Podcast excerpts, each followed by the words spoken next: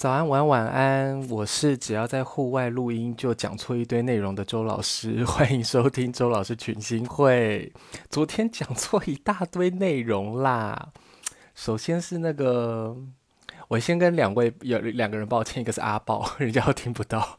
我把他的专辑是不是讲成母亲的耳朵？人家明明就母亲的舌头，我在那边耳朵。还有坤宇宇坤宇坤，我把刘宇坤讲成刘坤宇了啦。折纸动物园的作者是刘宇坤，不是刘坤宇，在这边跟两位 say sorry，以及那个小杰啦。就是上升金牛，怎么可能母羊还一宫？我在那边开什么玩笑？自己当占星老师讲这么大的 bug，所以我要在这边为我自己洗白。我等一下要来复习一下，我帮那个猎人五位要角的那个星座定位，我重新再讲一遍。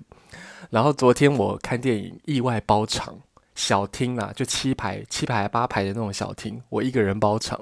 但上升天秤的我还是就是很小心，一在那边痛哭的时候还是很小心翼翼的痛哭，没有放声大哭。鬼灭真的剧场版不错呢，优辐社真的是，呃，花了大大笔的力气在做那些场景啊、招式啊，华丽到不行。而且杏寿郎真的好可爱哦！我觉得看剧场版觉得他更可爱，就看动画的他觉得他更可爱。好，这边来 复习一下。哦，昨天昨天举的几个例子啊，关于父亲离开的例子啊，鲁夫他爸叫戈尔罗杰啦，我竟然给忘了。然后大家有没有发现我很无耻的在 显示图上放上了一个很美型的霍恩海姆？我发现年纪轻的时候就是会对。金啊，雷欧利啊，这种角色，雷欧利有点太屁了啦。就是雷欧利纯粹是他身材的关系，就是很修长，可就很容易对金这种角色觉得哇，好帅哦。就是你知道漂配的帅哥，虽然那个抛家弃子，长大了之后就会发现，嗯，霍恩海姆这种男人真是好男人，结果也抛家弃子。因为我本质上就是很有。那个爱德华跟阿尔他们母亲母亲的那种月亮巨蟹的特质，我很懂得守护的那个离远行的太阳，以及眼前的眼前的这两个小太阳是什么样的心情。而且霍恩海姆很温柔啊，他那份温柔我真的是受不了哎。霍恩海姆其实蛮像太阳巨蟹的，明明是太阳巨蟹却远行，你看太阳的那个力量是很强大的。因为他为了谁？他是为了他家园里所有的人而远行哦。关于霍恩海姆钢炼的部分，我们下次再聊。但是钢炼其实真的是一部非常非常棒的作品，而且你可以在钢炼里面真的找到非常多，嗯，体现了一为全，全为一这个上下一致法则的人物形象、人物的原型。好了，我现在要来那个为自己洗白，不是洗白，为自己昨天的那个。那叫什么？自作多情，来条列式一下，讲讲我整理过后的心得。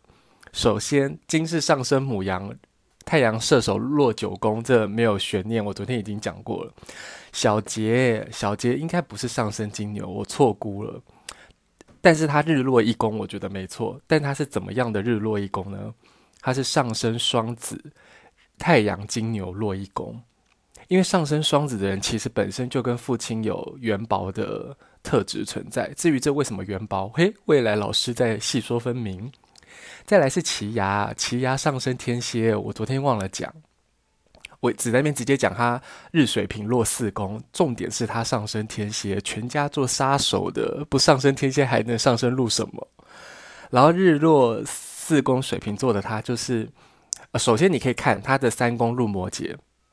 他们全家其实是非常严守家族家族规则的，尤其是在他要去救那个纳尼嘎跟阿鲁嘎出来的时候，哦，纳尼嘎跟阿鲁嘎这个存在对那个奇亚来说就超级水平啊，他全家最爱的就是纳尼嘎跟阿鲁卡了，就这这个这两个人的存在本身就是很水平的代表，还有四公路水平嘛，他的妈妈根本就是一个 cyberpunk 啊。他妈妈根本就是个机械人呐、一切的一切都在在说明，奇犽一定是上升天蝎日日水瓶落四四宫，再来是库拉皮卡上升天秤日巨蟹落九宫。他他他他这个日巨蟹落九宫跟霍恩海姆的状态很像。霍恩海姆，霍恩海姆其实也有点像上升天秤，但是他这么酬用哦，霍恩海姆就很像上升天秤，但一宫可能进了一个土星吗？或者这纯粹是他练得很壮，练得很壮，还用这么温柔的声音说。好，我们先不谈霍恩海姆，库拉皮卡上升天平，日巨蟹落九宫，然后呃，雷欧利则是上升射手，日母羊落六宫。好，我这样子认真讲完，我突然就心情一阵，觉得可以，嗯，没有没有辜负我对这五位角色的心思心意。再来是，呃，一连串那父亲的例子举下来啊，包括金马，包括鲁各罗杰啊，还有我还有讲到谁？爱莲他爸。哎，我昨天复习了一下爱莲，不是。昨天复习了一下《进级的巨人》到现在的剧情，哦，里面真的是错综复杂又呀环环相扣到不行。原来埋那么深哦，这个梗。然后以及嗯，我看一下，像其实炭治郎的爸爸以及信受郎的爸爸，他们也都是在这个情况，在这样子的模式里面有一个这样子的太阳，这样子的父亲。虽然我们在剧情里看到炭治炭治郎的爸爸是因病而过世嘛。可是这因病而过世，并不是他的，嗯，怎么讲？就是这个离开，并不是呃我在叙述中所形容的这个离开。当然，这种离开是一种必然，呃，看没完全没得选的必然。等一下啊，让猫进来。然后信受郎的爸爸则是哦，信受郎的那个盘，我跟你讲，我下一集再讲。我这一集要做一个大统整，然后下一集我就会续讲，我会认真切入《鬼灭之刃》来以信受郎为出发点。以炎柱为出发，以炎柱为出发点，带大家来聊聊这部作品为什么在今年可以这么火红，以及信受郎这个炎柱的原型如何拿来，呃，套用在火象星座，身为一个发光体的存在，这三个星座彼此之间的这个能量层次的展现，展现。信受郎的爸爸或是炭治郎的爸爸，其实都因为，嗯、某种。看起来没得选的随生命中的这个无常的随机性，而远离了他们的小孩，但他们对他们的小孩的影响其实一直以来都存在着，这就很值很适合我，呃，再朗诵一段 经个人整理的文字内容，向大家说明，同整，嗯，算是为从第九集。呃，第十集没有，第十集还在聊木土合相入水平嘛。第九集、第十一集、第十二集到现在做一个同整性的呃文字概述，原因是因为传播姐她呃很荣幸的传播姐她听完了我讲完的内容，然后因为传播姐她这次录到了第三十九集，算是做了三季，今年三季的结尾，所以照她的说法，她就是明年，其实对我来说就是同一个礼拜的事情，明年再回复我。说到这个，就是因为这个明年哦，这个犀利的明年，就元旦的这个元旦的明年，常常对我来说都没有年感，我都要一直到我对于那个年的感受，是一直到农农农历年过后，我才会真的觉得过年了。所以你就会发现，每一年的那个一二月对我来说有多虚无，就是很很不真实。那个过了年的感觉，其实对我来说很不真实。一直要到农历年后，我才会觉得，嗯，一年结束了。所以我就是一个骨子里留着。炎炎中华协议的名呃的哎，其实我们的农历是月亮历耶，所以其实我骨子里流的就是那个月亮的血，你知道吗？我跟着月亮的周期在在在作用。虽然因为这个月亮力，我们动不动要来个那个闰月，哎，闰年，对对对，农历是有有的闰闰年一到，农历会有一年里面有同样的月重复两次哦，重复一次，嗯。好，因为传播姐她看过，她已经听过我的内容，然后她在跟我确认一下我的想法的时候，我就嗯，反而可以把我觉得讲的有点 那个嗯嗯啊啊断断续续的那个支离破碎的内容，可以再一次用文字跟他说明，所以我就想，我直接把我这个文字内容朗读给大家听。好，这个内容就是呢，太阳给予。追随追嘛，太阳给予追随主宰如何成为世袭的能量，是因为我们的父亲可能因为追随他的父亲，也就是祖父，或者他理想中的父亲形象，也就是父权展现的方式而离开我们。怎么理解这个父权展现的方式呢？其实就是我们的父亲如何对自己的子女彰显我为何而存在的意义，或者因为父亲他自我的延续，也就是我们我们身为他的子女，就是他的自我的延续。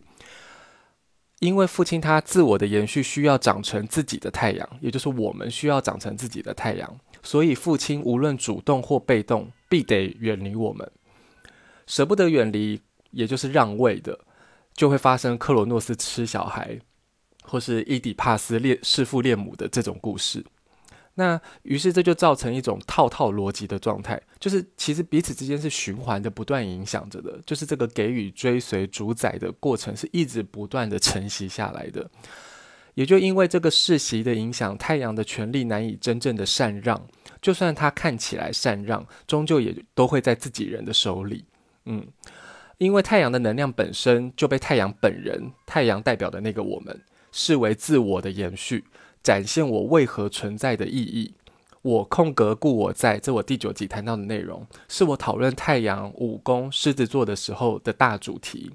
这个时候的狮子座的能量，它其实是不谈论存在感的，因为存在对他们来说是一种必然。狮子座的能量更着眼于我为何存在，自我存有与否，也就是存在感，是母羊座在在意的事情。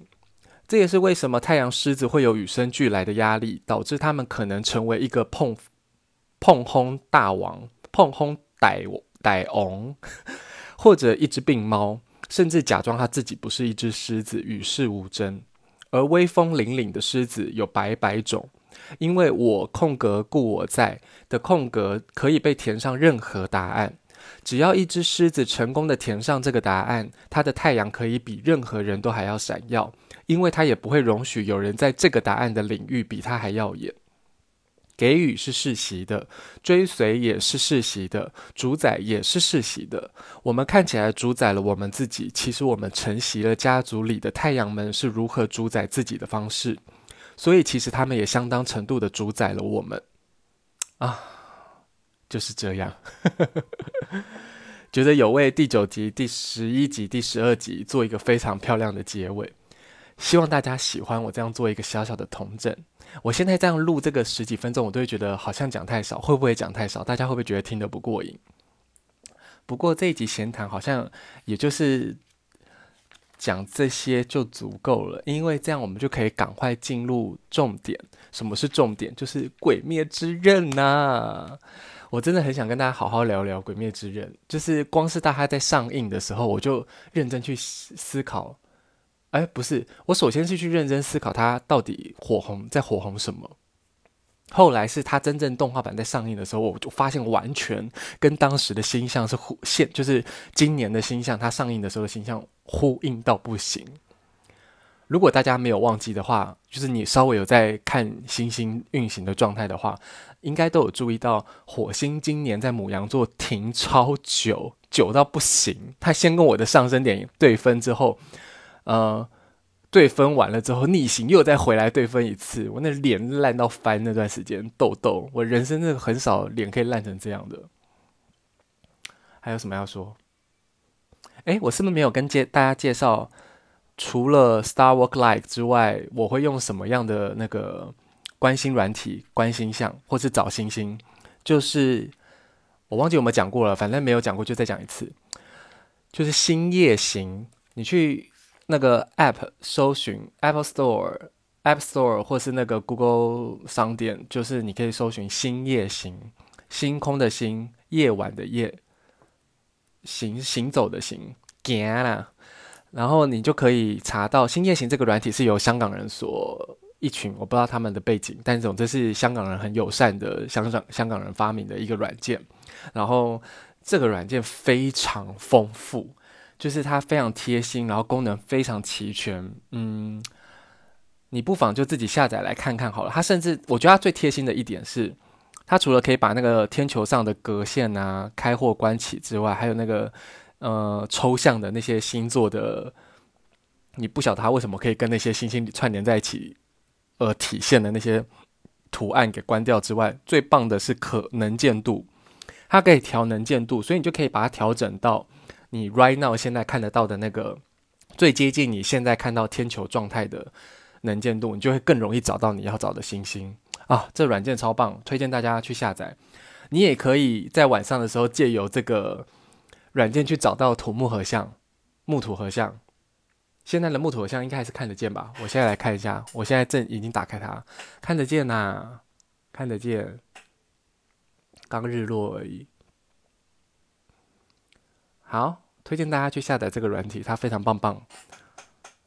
我目前会使用的两个跟看星星有关的软体，就是这个跟 Star Walk Like，但 Star Walk Like 完全是一个上帝视角，上帝视角在看星星。OK，其余的我们之后有时间再细聊。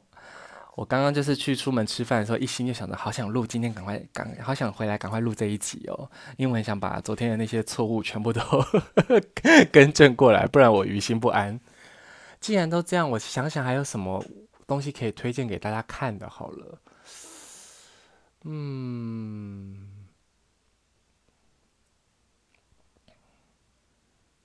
有一本书有点硬诶，但是我觉得它其实蛮在这个时间点蛮值得读的。嗯，在这个回顾回顾过往的过程中，蛮适合读的。哎，我找一下，就是有一本书叫做《身体的身体》，它是由林美香教授，应该是教授吧？哦，等我一下。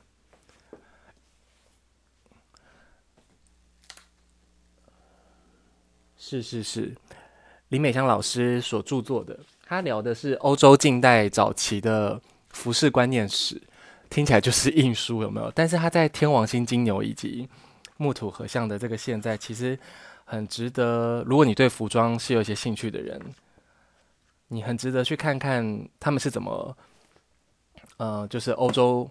欧洲近代是怎么看待这个服装的演变的，以及这个服装重点是这个服装演变背后体现出的是他们对服装的概念，这个语汇设计的语汇，他们有什么样的想法？所谓上下一致嘛，所以你在这里面其实也可以找到，即便是服装，即便是服装的设计语言，你也是可以在里面找到和星座有相对应关系的，嗯、符号象征的，嗯，好像硬推荐了一本硬书给大家。好，不然我再补充一个好了。还有一个是，为什么突然变成推出节目？因为昨天讲了三张专辑啊。哎，我挖了一个坑是要聊我跟那个郑宜农的小趣事，大家要提醒我，如果我忘记聊的话。还有另外一本书就是《BL 进化论》，沟口章子出版的，哎，不是沟口章子著的，麦田出版的。那身体的身体则是连经出版的。BL 进化论写的超好的，我们有机会再来细聊这本书。因为本人就是一个历时三十二年、即将期满三十三年的孕妇之余，还是一个呃心理腐女、生理腐男。好啦，这集不要废话太多，我想要再去吃些有的没有的，那就。没事的话，记得抬头看看星空。非常高兴你陪我度过这二十快二十分钟。我是周老师，你可以在 Spotify、Apple Podcast、Google Podcast、First Story 频道上面找到我的节目。那你想要跟我交流的话，欢迎你到 Facebook、Instagram 搜寻周老师群星会，你就可以找到我的专业，跟我在里面私讯聊天。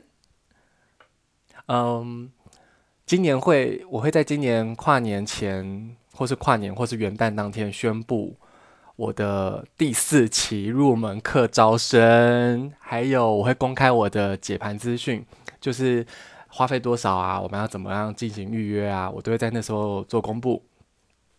好，闲聊到这边，我是周老师，非常感谢你收听这一集的周老师群星会，我们应该没意外是明天就会见了，或是稍晚，拜拜。